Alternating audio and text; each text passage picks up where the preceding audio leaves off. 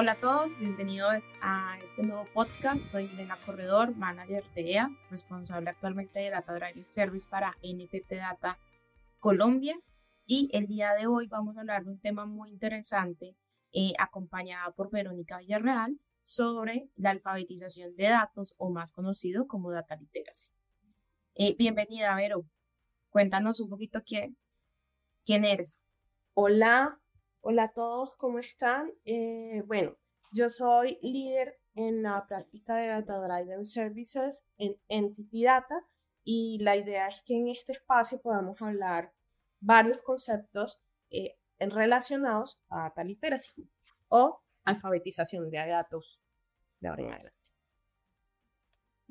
Vale, para abrir un poquito nuestra conversación, Vamos a recordar un poquito cómo Garner define la alfabetización de datos como la capacidad de poder leer, escribir, comunicar datos en un contexto, con un sentido, con una comprensión de las fuentes y construcción de datos con métodos analíticos y técnicas aplicadas.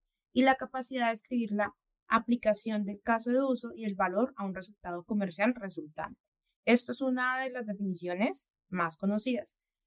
Eh, Vero, ¿qué otras definiciones eh, encontramos actualmente asociadas a este tema? Ok.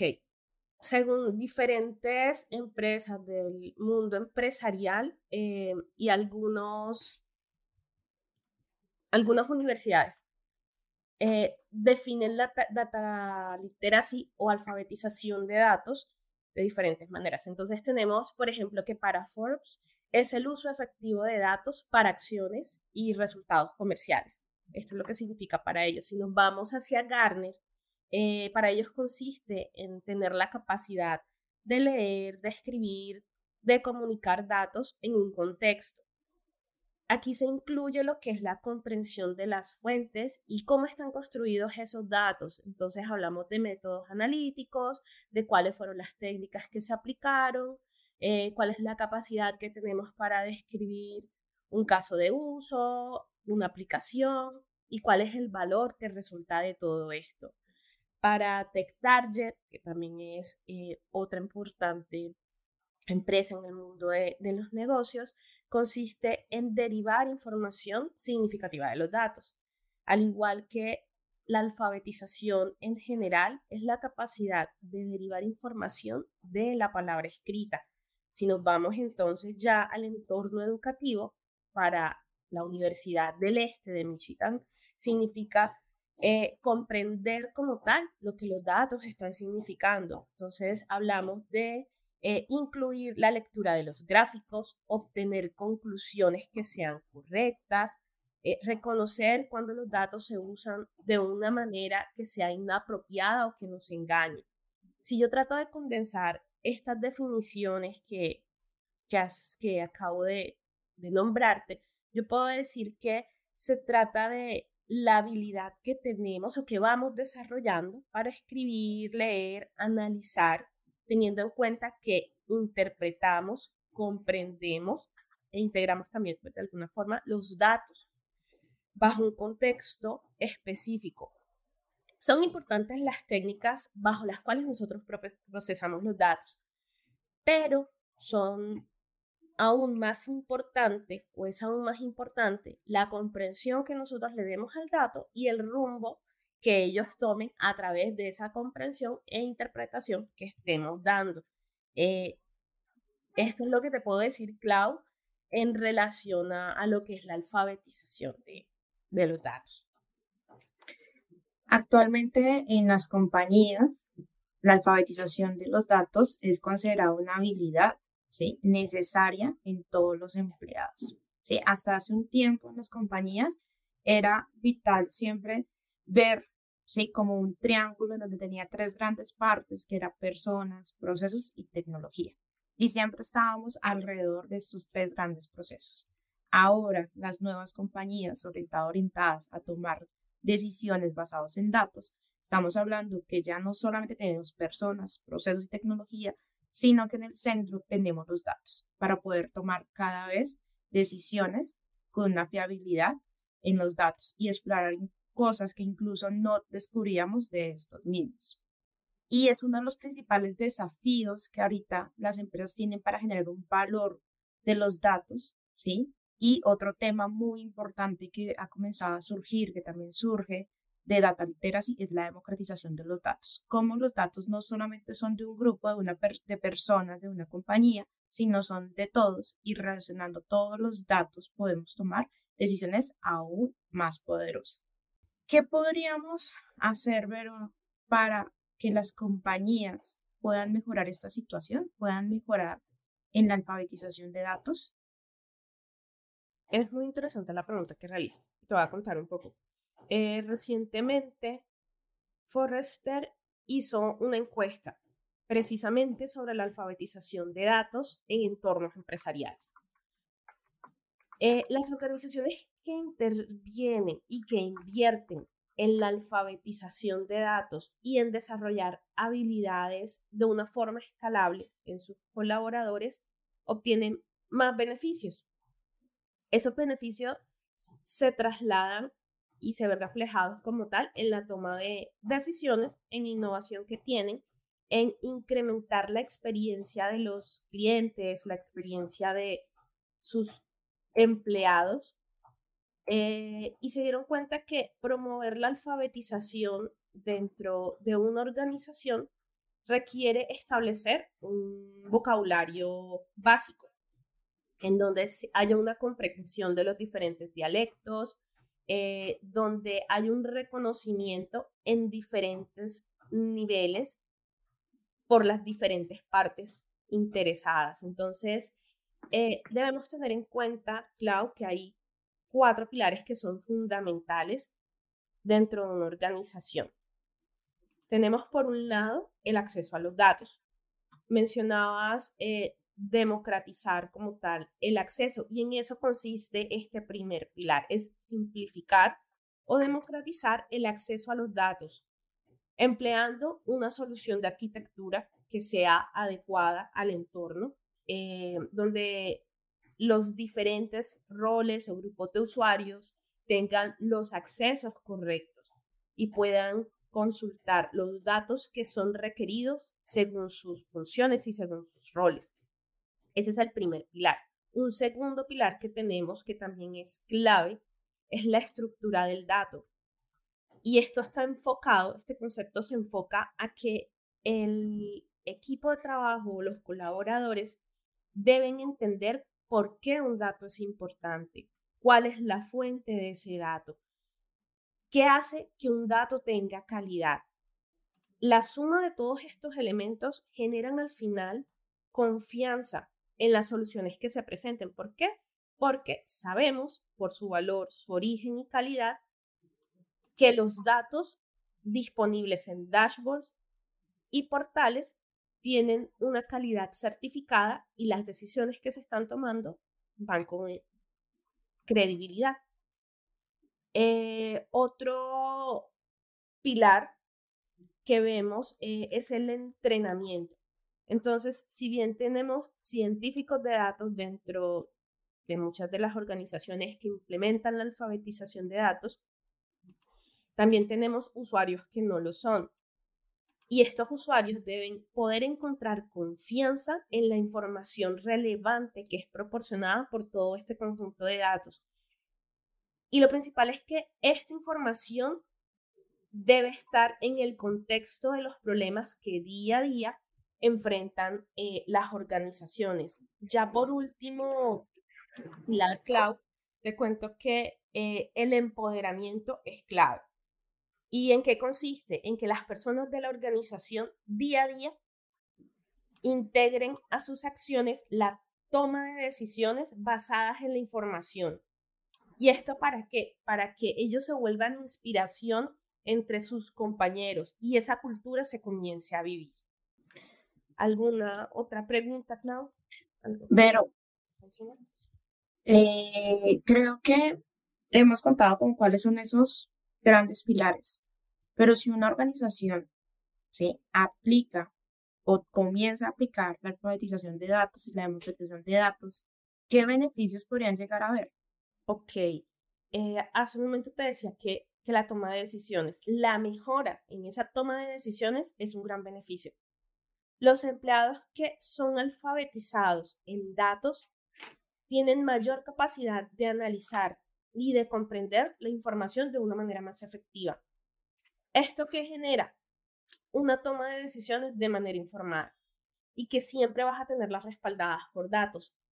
Eh, ya viéndolo a un nivel macro dentro de una organización, nos permite tener mejores estrategias empresariales y ventajas competitivas con respecto a otra empresa. Este es uno de los grandes beneficios.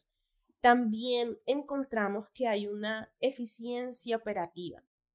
Eh, los equipos de trabajo comprenden cómo trabajar los datos y saben que pueden identificar procesos, y esto pues ocurre, que son ineficientes o pueden encontrar que hay oportunidades de mejoras en ciertas áreas. La identificación de estos procesos y de estas mejoras va a ser mucho más pronta. Van a tener la posibilidad de llegar a ellos a través del análisis de los datos relevantes. ¿Esto qué genera? Optimización de procesos y por ende la reducción de los costos.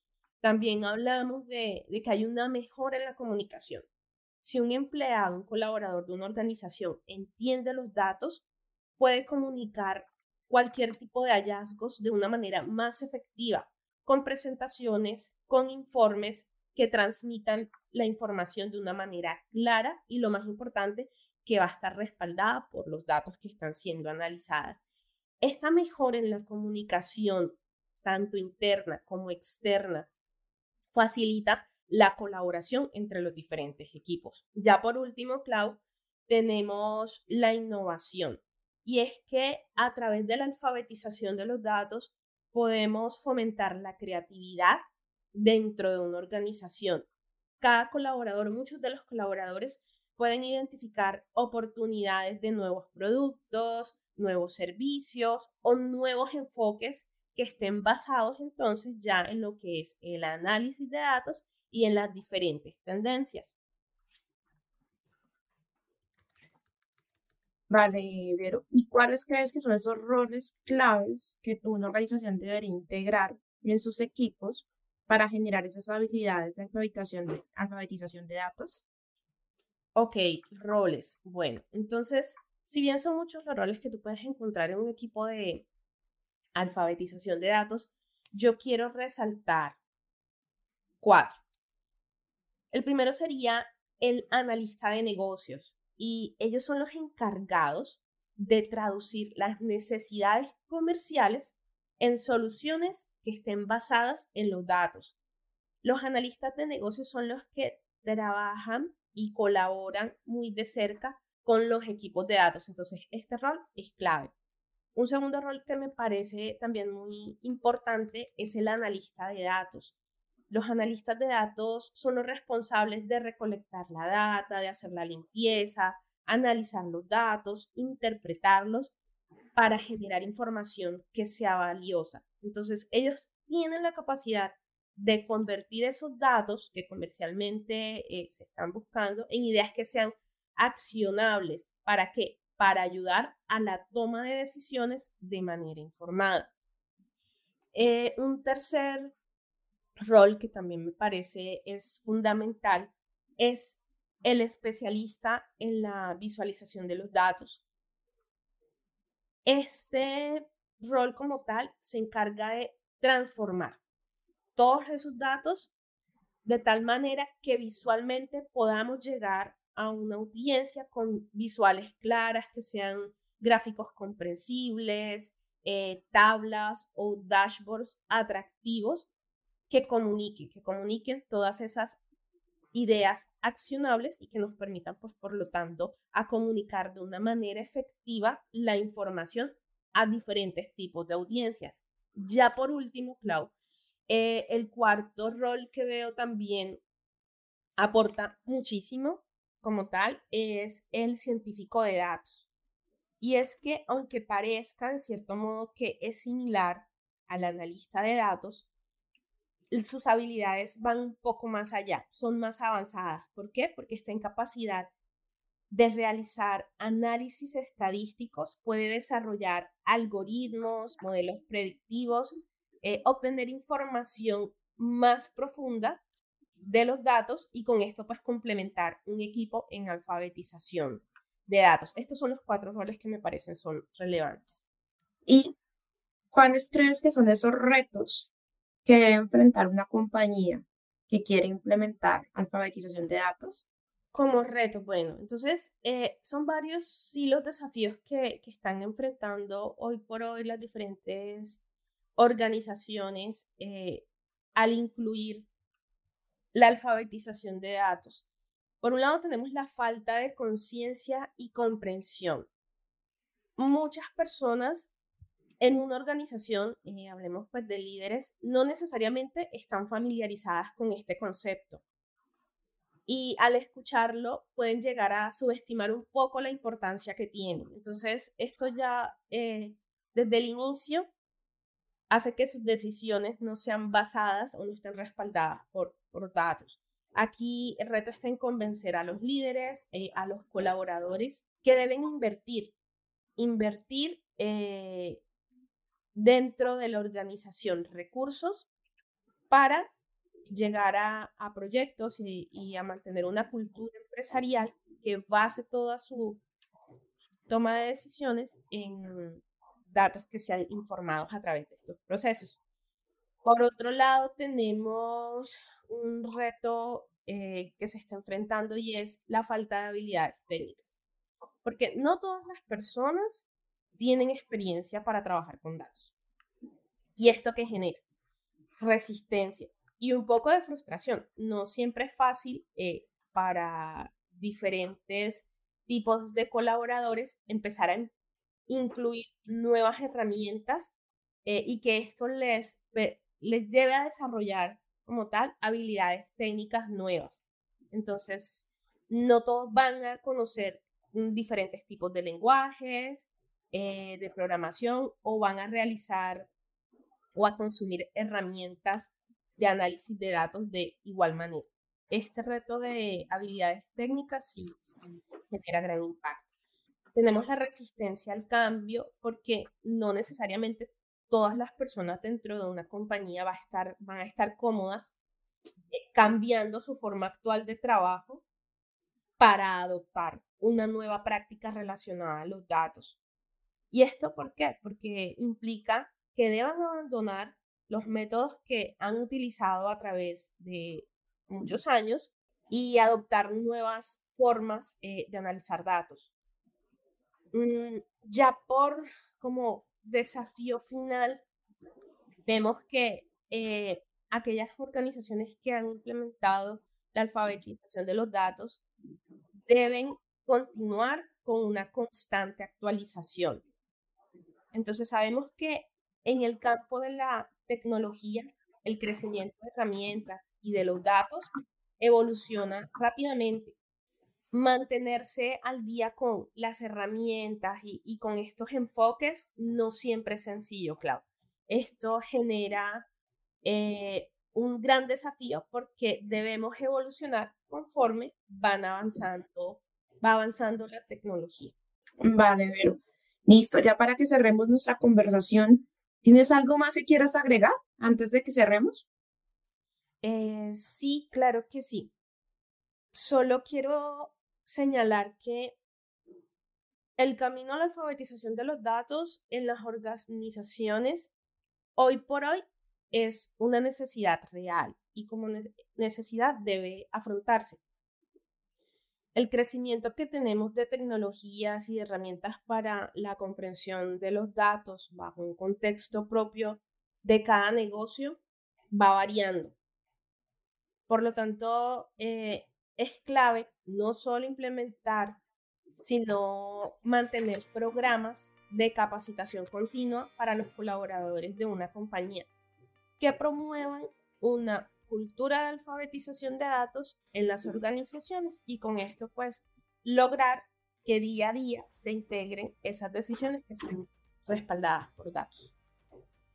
Vale. Bueno, como hemos charlado durante este par de minutos, la alfabetización de datos En este momento es una habilidad esencial en, en diversos ámbitos, desde la educación hasta los negocios. Y a medida que la tecnología y la cantidad de datos sigan creciendo, es muy importante ser capaz de comprender, analizarlos y comunicar información a partir de los datos. Y seguirá siendo crucial para el equipo personal y profesional de todos nosotros. Pero muchas gracias por compartir tus conocimientos, por acompañarnos en este espacio y a todos los que nos han escuchado. Muchas gracias. Nos esperamos en un próximo podcast. Hasta luego.